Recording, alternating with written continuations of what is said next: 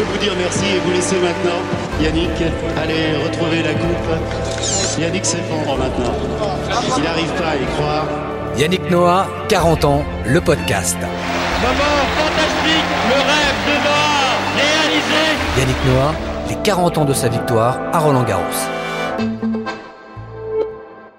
Madame, Monsieur, bonsoir. 2h25 minutes. 2h25 minutes de bonheur, d'inquiétude, d'émotion, de chaleur, de sueur pour les deux joueurs. Superbe combat entre Yannick Noah, numéro 6 du tennis mondial, et Mats Wilander, numéro 5 et vainqueur l'année précédente, dont on a pu admirer le jeu parfaitement complémentaire et les tempéraments parfaitement opposés. 2h25 minutes et une victoire en trois manches pour Yannick Noah 6-2, 7-5 et 7-6 au tie-break. Yannick, cette victoire, vous la dédiez à qui d'abord Tout de suite? C'est la victoire de, de la famille.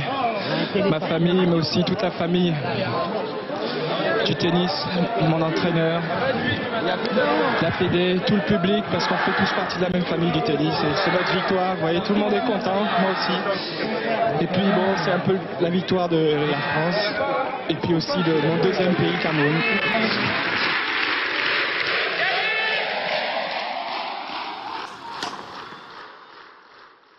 Ça commence très mal hein, l'année 83. Hervé Dutu, commentateur de la finale pour TF1. Parce que à Monte Carlo, bon, qui est un tournoi quand même important, euh, qui se situe deux mois avant Roland Garros, euh, il est battu par euh, Manuel Orantes, quoi, qui, qui est déjà une personne, enfin, je veux dire un joueur qui a déjà quelques années, quelques, et un grand palmarès derrière lui, et il est battu. Et c'est à partir de là, où, en fait, où tout se déclenche. C'est-à-dire qu'il digère très mal cette défaite. Et puis, euh, je pense qu'il parle avec Patrice Agelower et qu'il décide de, de, faire tous les efforts en 1983 euh, parce qu'il sait qu'il n'est pas très loin des meilleurs mondiaux. En 82, il y a eu la finale de la Coupe Davis à Grenoble. La France a perdu, il a perdu en 5-7 contre McEnroe, mais il sent qu'il est, il est proche quoi, du niveau de tous les meilleurs. On le surveillait de très près. Serge Philippot, reporter photographe à Tennis Magazine. Je crois qu'il s'est mis à bosser vraiment avec Agel euh, sur un cours chez lui euh, dans l'Essonne.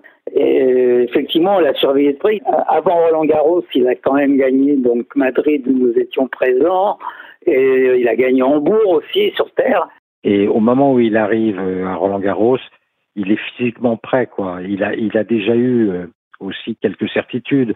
Il a perdu euh, en ayant balle de match, je crois, contre Villander. Je crois que c'était à Lisbonne. Ensuite, il gagne euh, à Hambourg. Donc, il fait partie logiquement des personnes susceptibles de gagner un grand chelem. Alors, entre susceptibles de gagner un grand chelem et puis gagner un grand chelem, il y a une grosse différence. Mais en tous les cas, il y a une attente, une attente du public, une attente de sa part, et je pense qu'il n'a jamais été aussi prêt physiquement que cette année-là, c'est-à-dire qu'il était au-dessus physiquement de tous les joueurs du, du tableau. 83, euh, l'idole euh, qui succède à, à Borg, c'est Noah. Mathieu Camisson, ramasseur de balles durant la finale. D'abord parce qu'il a euh, un charisme de dingue, donc il a une étiquette de favori, et c'est euh, le leader du clan français. Donc moi, évidemment, 83, Noah, c'est le mec à qui on veut ressembler, euh, on achète les tenues euh, coq sportifs, euh, on essaie d'avoir un peu les mêmes mimiques, de limiter au service. Et puis ce qui est sympa quand on est ramasseur de balles, c'est que Noah était vraiment un des plus gentils avec nous. Ce qui fait que ne se contentait pas de nous dire de l'eau, une serviette, etc. Il nous parlait, il nous reconnaissait. Et malgré tout, comme j'étais sur le central en 82 et qu'il a été assez loin, du coup, je l'ai ramassé pas mal de fois. Donc, euh, je te dis pas qu'il sait comment je m'appelle, mais il me reconnaît. Il est gentil avec nous. Il est toujours bienveillant. Et donc, du coup, euh, ben, il se met tout le monde dans la poche. Et, et forcément, il est le mec qu'on a envie de suivre. Donc, euh, 83, on se dit, il y a peut-être un truc. Ouais.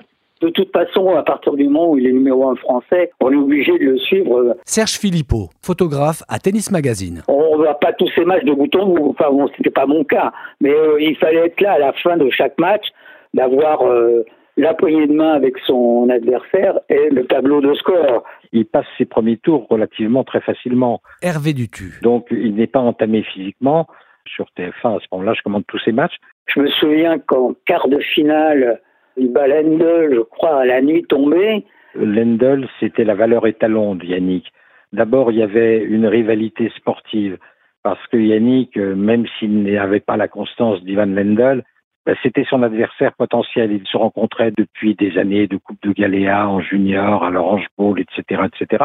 Et ce qui fait que Yannick, en fait, il y avait une détestation euh, entre guillemets de Lendl, mais il était vraiment sa valeur étalon.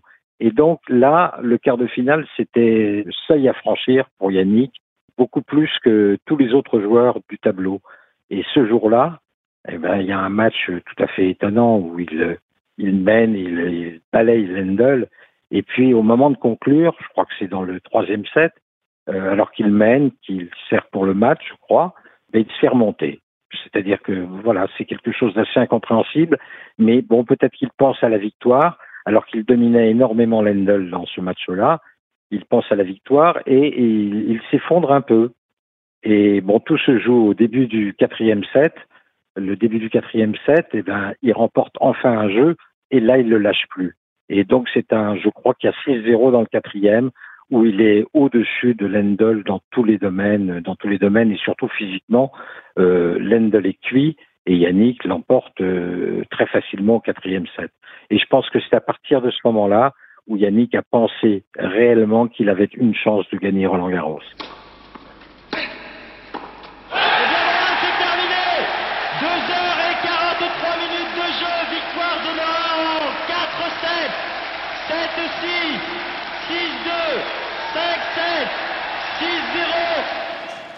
Il est assez strict, Rida. Il est très gentil avec nous, mais il est strict. Il nous dit Mathieu euh, Vous n'avez absolument pas le droit de réclamer euh, euh, quoi que ce soit aux joueurs. et en fait, à la demi-finale, c'est plus fort que moi. Le stade est totalement électrique. Et là, je me dis bah, Tant pis, tu vois, tu réfléchis pas, tu es un môme. Et il va vers sa chaise et il lui serre la main. Et là, je vais vers lui. Et je lui dis Yannick, s'il te plaît, est-ce que tu peux me donner ton poignet? Et en fait, il me le donne immédiatement. Pas de chance, je me fais gauler parce que la caméra zoome sur Noah. Moi, je suis tout petit, je lui arrive à la taille, et en fait, il y a un gros zoom sur, euh, sur Yannick et moi, et on peut même lire sur mes lèvres ce que je lui dis. C'est terrible. Et là, il me donne le poignet. Bon, il n'y a pas eu de conséquences à ça. J'ai enchaîné et, ramassé la finale. Yannick Noah, 40 ans, le podcast. Et 4 balles de match pour Yannick Noah. Yannick Noah. Peut vous dire merci et vous laisser maintenant aller retrouver la coupe. Yannick Noah, les 40 ans de sa victoire à Roland Garros. Finale du simple messieurs des championnats internationaux de France 1983. Max Wilander,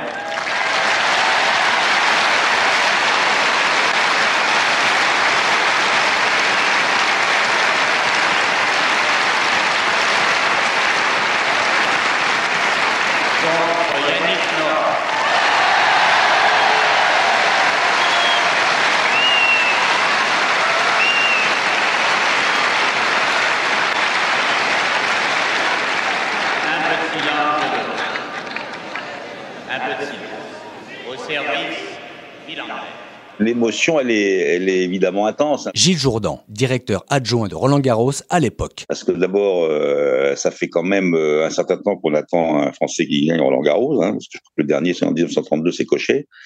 Puis le dernier finaliste, c'était troisième en 72. Donc euh, tout le travail qui est organisé à la Fédé, au stade, aux gens qui participent à l'organisation, c'est de voir un Français ou une Française gagner. Hein. Donc c'est tendu dans les équipes, c'est tendu dans le public évidemment. Donc il y a, il y a une tension très très forte hein, euh, sur ce match. Et Yannick, lui, il est, il est aussi très très tendu, évidemment. Il est tendu pourquoi? Parce qu'il est chez lui. Le stade, c'est chez lui. Et il faut pas oublier qu'il a couché quand même ici pendant quelques années, entre 70 et 80. Il habitait ici, euh, Yannick. Et, et donc, il, il, joue dans son jardin, quoi. Il est dans sa maison. Donc lui, il doit avoir en plus une pression, euh, je suppose, il doit avoir une grosse pression je commande tous ces matchs, et avec Jean-Paul. En fait, Jean-Paul ne, viendra pas à la finale parce qu'il était directeur technique national à ce moment-là. Jean-Paul Lotte, directeur technique national et capitaine de l'équipe de France en 83. Bah, à l'époque, j'étais quand même euh, capitaine de l'équipe de France et co-entraîneur, bien que Agel était son entraîneur. Donc, euh, j'ai voulu absolument être sur le cours pour, euh, au cas où, et le cas où était superfétatoire, puisqu'on s'attendait avec Agel que Yann gagne, donc je voulais être là. Hyper excité, mais hyper excité. C'est-à-dire que je ramasse Noah, Noah est mon idole, j'ai la raquette, j'ai le poignet, il se passe un truc grand, il peut potentiellement se passer un truc incroyable. Et là, on est organisé, structuré, on est dispatché sur le cours, et là, les deux joueurs arrivent, et le public est debout. C'est-à-dire que quand les deux joueurs rentrent, les spectateurs sont debout et euh, l'acclament et font un bruit de dingue. Donc déjà, ça commence, c'est absolument euh, incroyable. On est dans une espèce d'arène et il se passe un truc, mais de, fou. Et, euh, et en, fait, en fait, on y croit à mort. Et il est tellement charismatique, il est tellement incroyable, que on se dit qu'il peut tout faire. Qu'il peut tout faire. Pourtant, il n'a pas forcément le jeu le plus fort, euh, il n'est pas. Euh, mais en fait, il peut tout se passer. On l'a vu euh, se battre comme un lion. il est quasiment impassable quand, quand il monte au filet. C'est une araignée. il a une espèce de, fighting spirit de dingue. Et, et là, on se dit waouh,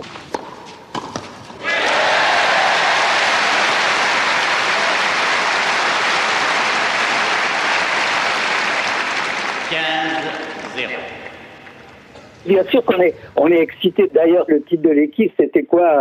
50 millions de Noah. Quoi. Ben, tout le monde est excité. Euh, en plus, il est assez populaire, Yannick. Il a un certain charisme. Les gens l'aiment bien.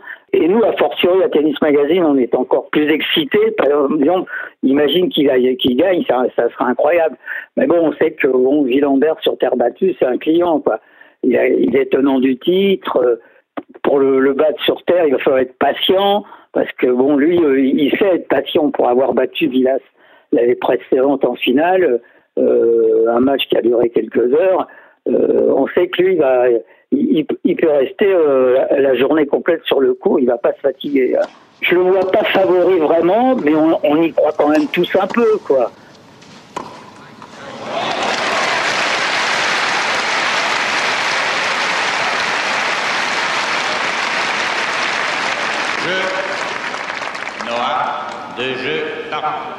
La France, le monde du sport, ne gagnait pas beaucoup. Alors il y avait certes euh, Michel Platini qui était euh, connu, mais enfin qui n'avait pas encore euh, gagné quoi que ce soit, puisque c'est en 84 où il gagnera son premier titre avec l'Euro 84. Il y avait Bernard Hinault qui lui était déjà là et qui, qui, gagnait, mais bon, dans le tennis, il n'y avait personne depuis Marcel Bernard. Donc le contexte, il était simple. Un Français peut gagner Roland Garros. Donc voilà le contexte. Personne ne gagnait en France et Yannick avait la possibilité de gagner ce jour-là. Bon, il y avait face à lui Villander qui avait gagné l'année précédente. Donc voilà, il y avait une attente extraordinaire avant cette finale. Euh, voilà, les, interrogations, elles, consistaient à, se poser la question de savoir si pourrait dépasser effectivement cette malédiction qui faisait qu'un Français ne pouvait pas gagner. Et donc, il a ouvert une porte considérable à, tous les sportifs. Et moi, j'ai le souvenir de les années après où j'ai rencontré beaucoup de sportifs, d'hommes politiques. Pour eux, le moment le plus fort dans le sport, ça a été euh, le jour de la finale de Yannick Noah. Il y a quelque chose qui s'est ouvert ce jour-là, qui est né ce jour-là, et c'est bah, grâce à, à Noah, ce, voilà, lors de cette finale.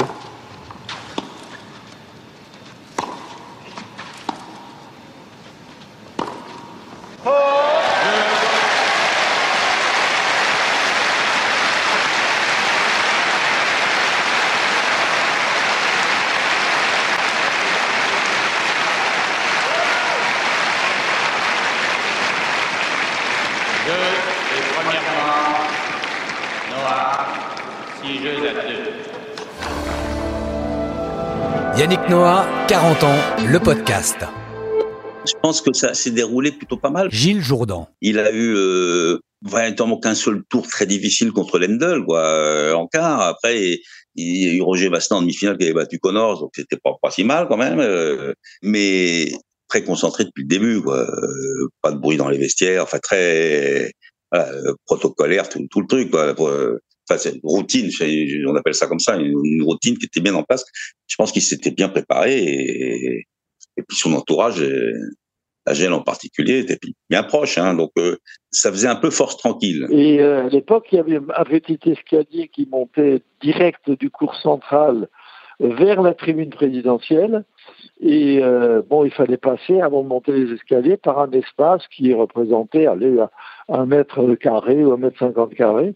Et j'ai dit là, Philippe, je voudrais ma loge parce que nous serons, enfin ma loge, la loge, la direction technique, nous serons directement sur le cours et éventuellement même nous pouvons correspondre avec les joueurs. Voilà, on avait déjà euh, hypocritement dans la tête qu'il faudrait pouvoir donner des conseils à un moment important euh, si le joueur les demandait, sans que personne ne nous voit, euh, sans être obligé de mettre le masque de Zorro pour se dissimuler.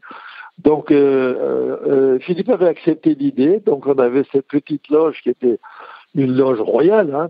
quatre places là-dedans, on était serrés comme des petits harengs, mais c'était merveilleux parce que personne ne nous interrompait dans notre hystérie euh, pour applaudir, personne ne nous interrompait euh, dans notre euh, façon de rester quoi dans notre loge.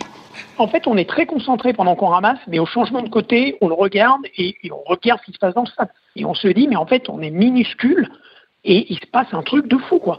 Il est acclamé, il, il y a un bruit, mais absolument dingue, ça résonne de partout.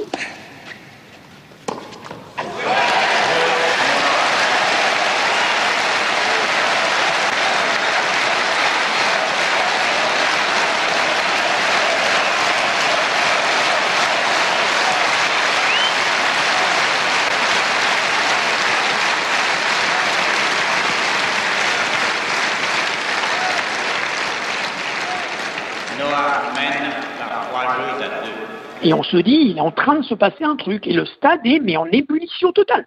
Et il, embarque les gens. Les gens sont comme des dingues.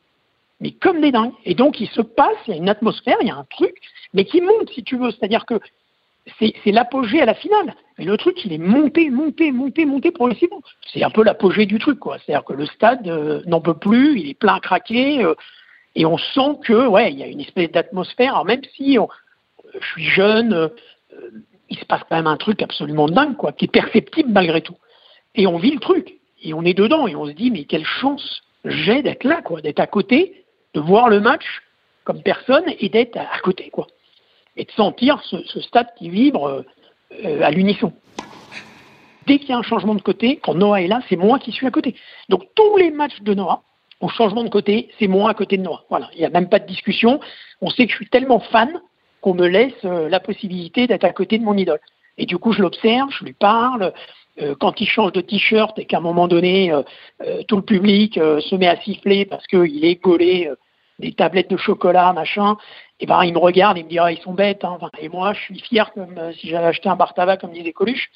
Et si tu veux, pour moi, c'est juste fantastique, quoi. Je vis un truc, je suis à côté de mon idole, je suis à quelques centimètres, et c'est juste, c'est juste fou, quoi. Donc moi, je l'observe, je l'observe, je l'observe, je suis tout le temps à côté, je regarde ce qu'il fait, et on suit le match.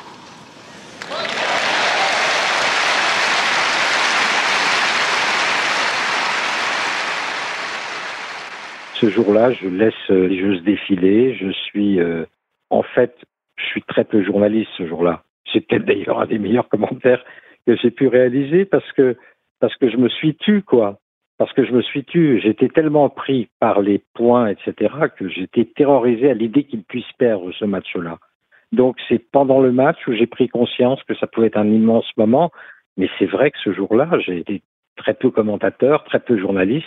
J'étais un supporter, mais un supporter, euh, j'ai envie de dire comme sa famille pouvait l'être à ce moment-là, sa famille, euh, je parle de, de, sa mère, de ses sœurs, quand euh, c'était vivre un match avec elle, au bord du cours, c'était un apprentissage terrorisant, quoi. Elles étaient tellement, euh, tellement, euh, voilà, mortes de peur des années auparavant en regardant des matchs que, euh, voilà, le silence était exigé. Donc, en fait, j'ai reproduit quelque chose que je vivais, en fait, avec la famille depuis quelques années. 15 Je ne parviens pas à raisonner par rapport à quelque chose. J'espère qu'il va l'emporter, je n'y crois pas. Euh, et en fait, euh, j'ai peur comme lui a peur. Et donc, je suis si peu journaliste ce jour-là. Euh, voilà, je suis comme un spectateur qui est derrière, qui encourage avec tout le respect que j'ai pour Matt mais euh, voilà, je suis avant, avant toute chose, je veux dire, un supporter. Donc, j'ai pas eu conscience réellement du moment, est-ce que ça va changer quelque chose, est-ce que, euh, voilà, je ne pouvais pas raisonner comme ça à ce moment-là.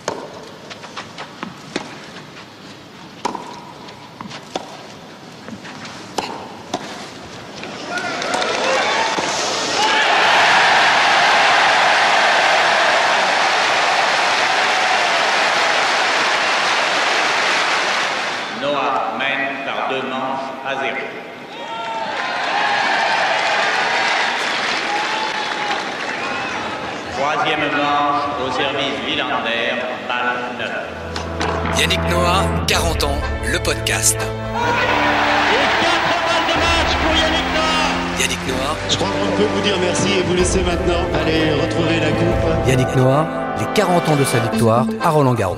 Je suis derrière la chaise d'arbitre, là où sont partis les photographes. Et puis le match, il va quand même relativement assez vite. Euh, euh, Yannick mène 2-7-0, mais on voit que bon, euh, il faut pas que ça dure trop longtemps parce que il dit bien pourvu qu'il gagne maintenant. Parce que s'il gagne pas maintenant, je pense que l'autre, il va le cuisiner, il va le bouffer, il va finir par le bouffer.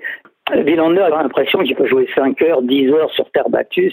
Il a un jeu vraiment très économe. Pas bon, ça, c'est un artiste.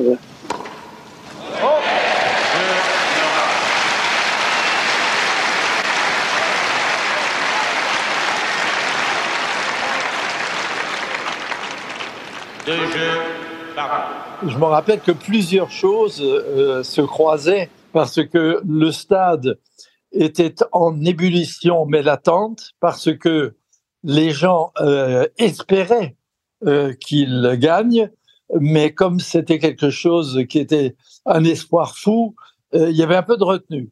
Dès lors que Yannick a eu gagné le premier set, ça s'est développé. Il y a eu une espèce de volcan qui rentrait doucement en ébullition, et puis jusqu'à l'éruption finale.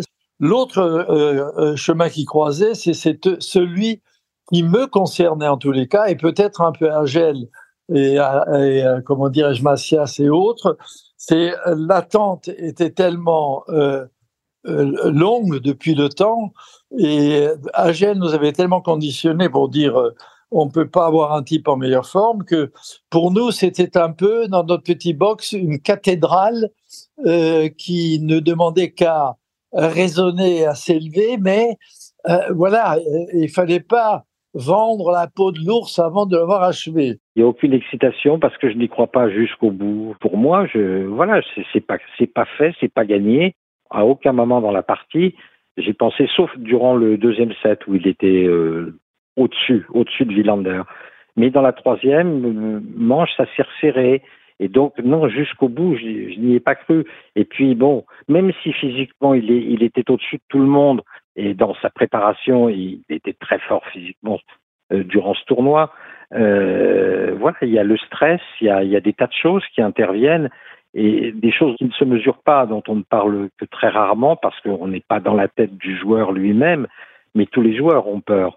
Et donc il avait peur et donc d'un seul coup toutes les toutes les centaines d'heures d'entraînement, eh bien elles s'effacent, elles s'effacent devant la peur. Et à ce moment-là, ben moi j'ai peur qu'il soit fatigué par le stress, pas physiquement, mais par le stress. Alors des gens ont dit ah ben, heureusement qu'il a gagné en 3-7 parce qu'en 5-7 il aurait perdu. Je n'en suis pas du tout certain. Je pense qu'il était plus fort physiquement. Une fois débarrassé de son stress qui habite tous les joueurs, hein, tous les joueurs au moment de conclure une partie ou dans une partie, je veux dire euh, même avant un match, les joueurs dans un vestiaire, ils ont peur quoi. Et ça, on ne le dit que trop rarement, je trouve. Euh, que voilà, c'est pas simple hein, de rentrer euh, dans un stade où il y a où il y a 18 000 euh, spectateurs. il faut se mettre à nu. Ben, c'est déjà difficile, c'est un exercice difficile. Et en plus, il faut battre un adversaire. Donc je pense que moi, je sais pas, avec le recul, je me dis que c'est des choses qu'on ignore très souvent. Et c'est une épreuve. On a vu des joueurs être atteints par des crampes de stress lors d'une finale. Je crois que c'était Coria qui était très au-dessus de son adversaire, qui a fini par perdre tellement il était stressé. Et donc, moi, c'était la crainte que j'avais, c'est qu'il ne puisse pas se débarrasser du stress. Il s'en était sorti par rapport à Lendl en quart de finale. Et est-ce qu'il allait s'en sortir Donc jusqu'au dernier point, moi en fait j'ai eu peur. Quoi. Je suis devant ma télé dans mon bureau. Et puis les trois, quatre derniers jeux, je suis dans la tribune présidentielle. Parce que je m'occupe, entre autres, lors de la finale, de la remise du trophée, de la cérémonie. Et donc, euh, je suis derrière Philippe Chatrier, dans, dans les premiers rangs de la tribune présidentielle, sur les marches. Et donc, je suis bien placé pour voir la fin du match. Là. Je bilan. Qui mène par 5 jeux à quatre. Moi, à 5-4, changement de côté. Alors, c'est pas de chance, mais à 5-4, c'est euh, changement. Il faut faire reposer euh, les ramasseurs de balles. Donc, euh, du coup, nous, au filet, avec mon fameux acolyte, on sort pour quelques jeux. Et en fait, du coup, la fin du match, la vois de l'extérieur du cours. J'assiste à tout, j'en rate pas une miette. Et je suis en fait sur le petit côté, c'est-à-dire que aux quatre coins du cours, il y a donc les ramasseurs qui sont plus grands, qui s'occupent du fond du cours. Et nous, on est euh, à un des angles, derrière la barrière, de l'autre côté. C'est-à-dire, on est sorti, on a bu, euh, on s'est un peu reposé, et puis euh, on n'a pas du tout envie de se reposer, donc on revient et on, se, cache derrière pour regarder la fin du match. On est au coin, on est tout près, on voit tout ce qui se passe, on est tout près du ramasseur qui, qui lui est sur le cours derrière.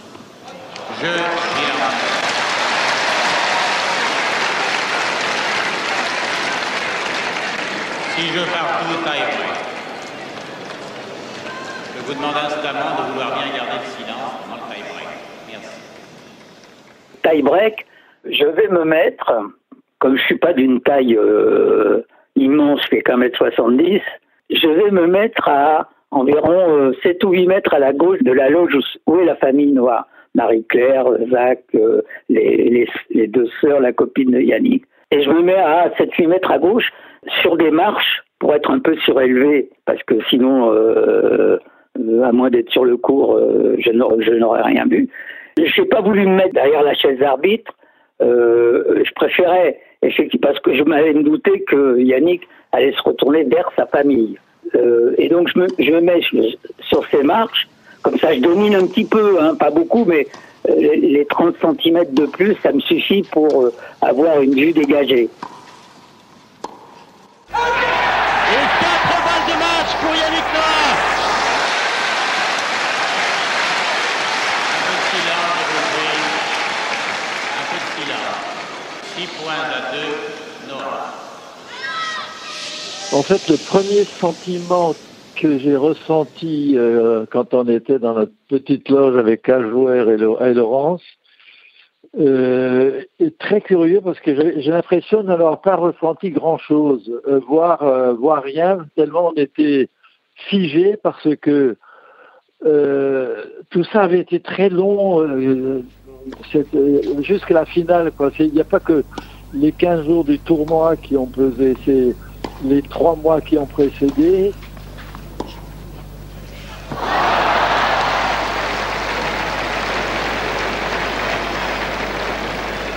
Six points à 3, Nora. Trois balles de match encore pour le Français. Un peu de silence. Et puis, et puis il y a ce tie-break qui est insupportable. Et puis, curieusement, tu as, cette balle de match qui ressemble à rien, quoi. Après toute cette tension, euh, il sert une première balle, je crois Yannick, et puis, et puis Villander retourne trop long. Elle dure un quart de seconde, donc on n'a pas le temps, il n'y a pas d'échange, on n'a pas le temps de mouiller, quoi. C'est assez curieux comme, euh, comme, comme balle de match, et puis, après tout s'enchaîne. Et bien voilà, c'est terminé. Noah, vainqueur de ces internationaux de France 1983 en 3-7 et 2h24 minutes sur le score de 6-2, 7-5, 7-6.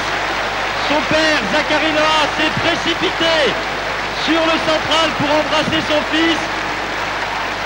Moment d'intense émotion. Moment fantastique, le rêve de Noah réalisé.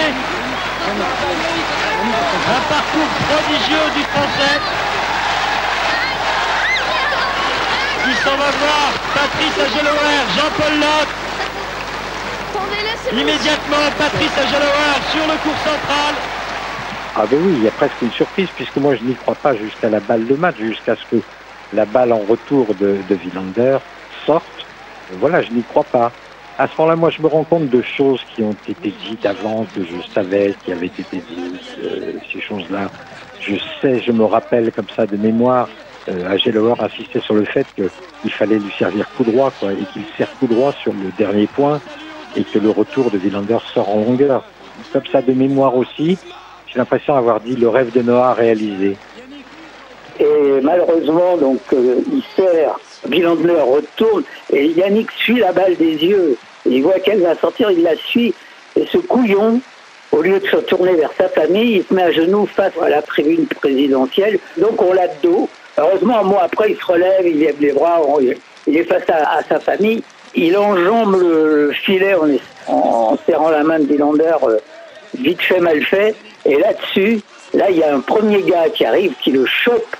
J'ai su après que c'était un de ses copains, Yannick. Et à partir de ce moment-là, ça a été un bordel. Les gens ont envahi le cours, des gens qui venaient partout, le service d'ordre débordé complètement. Mais après, c'est fini pour moi. Je n'existe plus. Je ne vois plus rien. Les gens se sont mis debout. Il y en a qui sont rentrés sur le cours. Ça arrivait de partout. Là, c'est fini. Je suis perdu. Je n'existe plus. Et à ce moment-là, il y a son père qui veut aller sur le cours. La loge, elle est à peu près à 2,50 m de haut. Hein. Il enjambe le parapet. Je sais pas comment il se débrouille il se casse la figure, la tête la première par terre quand même. Hein. Heureusement, il tombe sur les bâches pluies hein, qui sont en fond de course, donc ça amortit. Et euh, il se casse la figure. Je pense qu'il se fait très très mal quand même. À mon avis, il dit même pas mal, mais je pense qu'il se fait très très mal. Il tombe dans les bras l'un de l'autre, puis après tout s'enchaîne. Alors il y a beaucoup de public qui pénètre sur le cours. On était un peu plus cool dans ces années-là sur la sécurité. Donc c'était assez sympa l'ambiance sur le cours. Alors il fallait protéger évidemment les chefs des joueurs, les, les raquettes, tout ça, c'est pas petit, Villander aussi. Donc là, il se passe beaucoup de temps parce qu'il a du mal à venir monter jusqu'à la tribune présidentielle. Hein. À l'époque, on montait chercher la coupe à la tribune présidentielle. Et, là, on rentre sur le cours. Il y a évidemment son père, l'image de son père qui vient l'enlacer, etc. Les gens, tous les photographes. Et là, nous, très très vite, on nous demande de faire euh, l'aide d'honneur pour le moment où il va pouvoir monter, récupérer la coupe et puis faire de la place. Donc, on se serre les coudes, on se tient les coudes pour que euh, on est un peu bousculé parce que c'est des grands, des caméras, des photographes, tout le monde se bat pour l'avoir, avoir sa réaction, les photos, les trucs, etc. Et nous, on fait notre haie d'honneur. Il y a le tapis rouge qui est déroulé et nous, on fait la, haie d'honneur et, euh, on, observe un peu ce qui se passe. Donc là, on voit pas trop bien parce que il y a une nuée de, photographes, il y a la presse, il y a les caméras, etc. Et puis, on le revoit passer quand euh, il vient enlacer son clan lorsque Yannick gagne, et ça c'est une des choses euh, qui me reste en tête, on pousse un soupir euh, qui est un soupir euh, qu'on retenait, enfin, il se précipite, on se dit qu'il va sauter dans les bras de Villander pour l'embrasser, rien du tout, il lui donne trois doigts, il passe à côté, il saute le filet, et là il va, bah, il va fêter avec son père ce qu'il était dans le droit de fêter, mais j'ai regretté que Villander ait un peu laissé sur le côté. J'étais obligé de sortir de là où j'étais pour enfin aller sur le cours, sinon je on ne pouvait rien faire. Yannick, on ne le voyait plus. Je suis monté sur la chaise d'arbitre un moment pour surplomber tout ça parce que je suis pas un bagarreur pour aller jouer le, les, des coudes au milieu de ce cafarnaum. Mais c'était, tu peux pas savoir. Enfin bon, c'est un truc qui n'est jamais arrivé depuis. Un peu frustrant de travailler dans ces conditions. On était tous euh, logés à la même enseigne. Donc, il monte chercher la coupe après un pas mal de temps parce qu'il y avait du monde sur le cours. Il est accompagné par euh, la sécurité. Puis là, il tombe dans les bras de, de Philippe Chatrier. Alors, Philippe Chatrier, lui, curieusement, il est tellement euh, submergé par l'émotion qu'il dit rien. Il pas grand-chose. Quoi. Il, l'embrasse, ils ont des larmes aux yeux. D'habitude, il est plus loquace quand même, euh, le président. Mais après, il parle aux, trois mousquetaires qui sont là. Alors eux, ils sont plus Lacoste comme d'habitude, toujours un peu technique.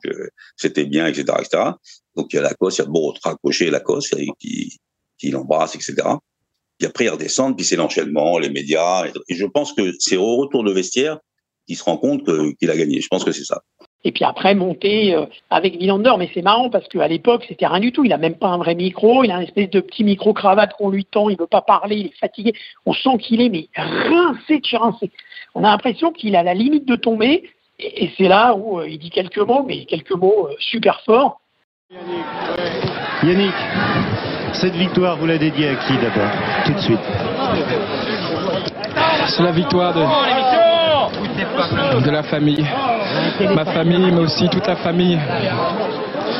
du tennis, mon entraîneur, la Fédé, tout le public, parce qu'on fait tous partie de la même famille du tennis. C'est notre victoire. Vous voyez, tout le monde est content, moi aussi. Et puis bon, c'est un peu la victoire de la France. Et puis aussi de mon deuxième pays, le Cameroun. Je crois qu'on ne peut vous dire merci et vous laisser maintenant, Yannick, aller retrouver la coupe. Yannick s'effondre maintenant. Il n'arrive pas à y croire. Et en fait, il ne veut pas parler. Il dit d'ailleurs au mec, non, non, non, je ne veux pas parler, machin. En fait, le public dit, euh, je sais plus, une déclaration ou un mot, je ne sais, plus, ce que dit le public, mais, mais, lui demande de parler.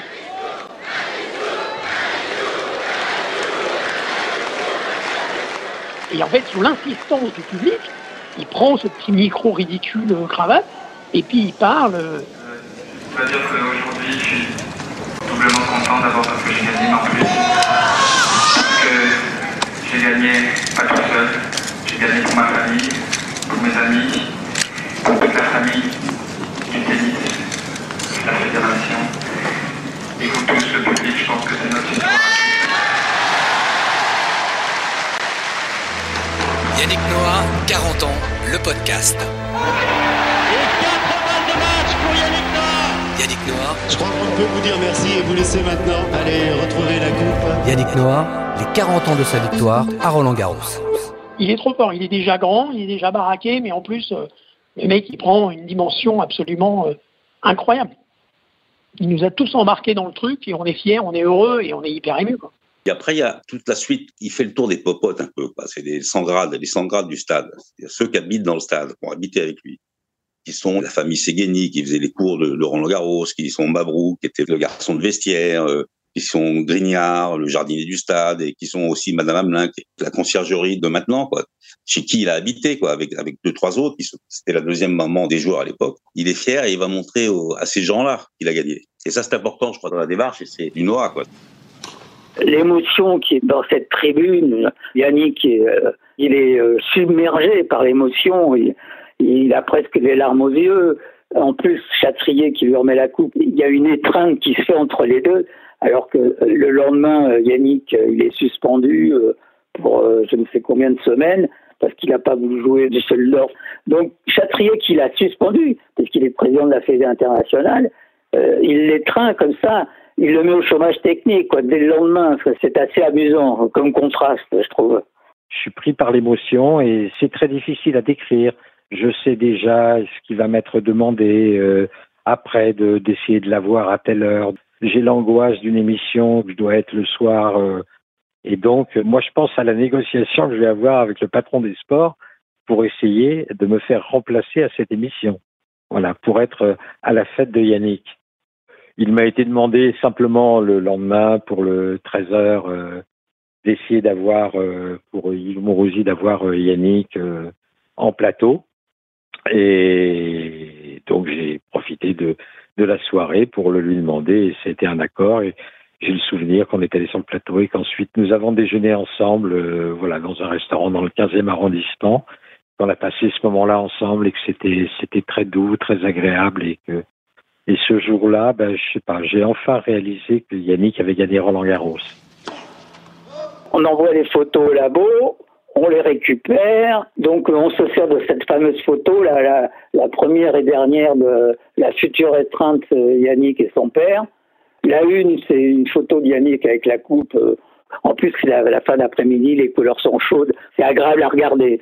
Et euh, là-dessus, donc, moi je pars avec le, motard du journal, je pars chez Yannick dans l'Essonne, à Nainville-les-Roches, pour la soirée.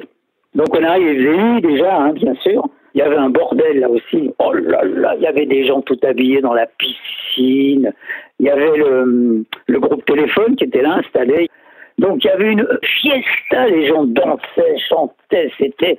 Donc je fais deux bobines, je donne ça au motard qui part au labo parce que Jean voulait absolument, le directeur voulait absolument qu'il y ait une photo de la fête dans le journal qui devait sortir le lendemain. Donc il fallait faire très vite. Et après, on a sorti une photo, je crois, de la fête. Et puis après, je suis retourné le voir euh, quelques jours après, comme il ne pouvait pas travailler. Il jouait la pétanque avec les gars de téléphone, euh, donc là, c'était plus tranquille pour parler avec lui.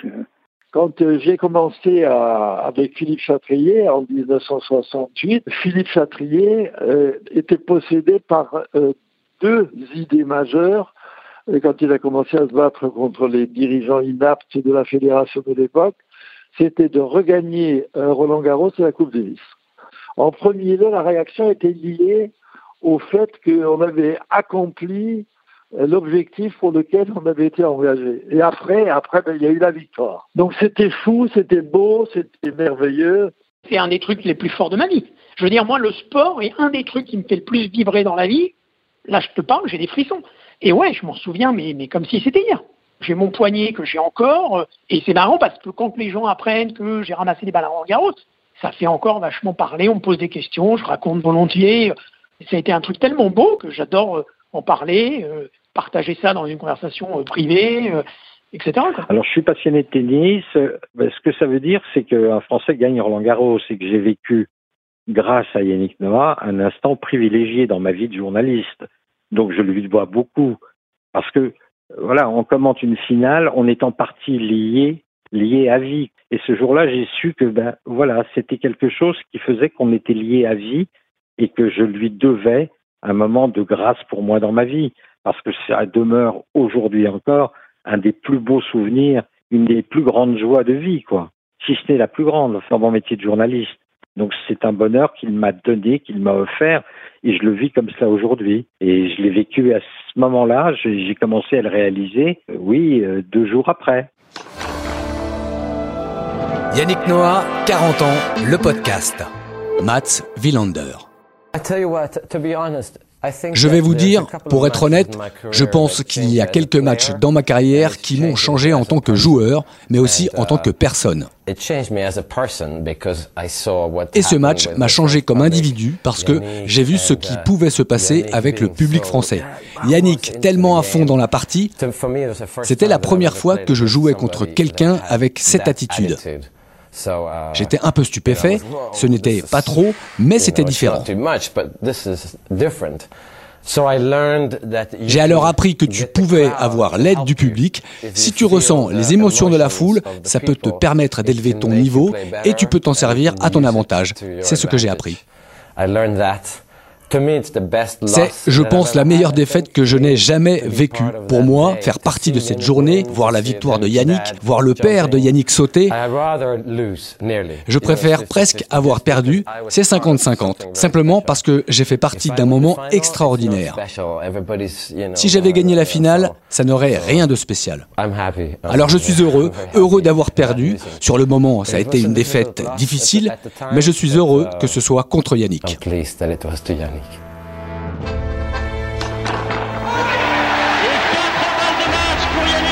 Je crois qu'on peut vous dire merci et vous laisser maintenant. Yannick, allez retrouver la coupe. Yannick s'effondre maintenant. Il n'arrive pas à y croire. Yannick Noah, 40 ans, le podcast. Moment fantastique, le rêve de Noah réalisé. Yannick Noah, les 40 ans de sa victoire à Roland Garros.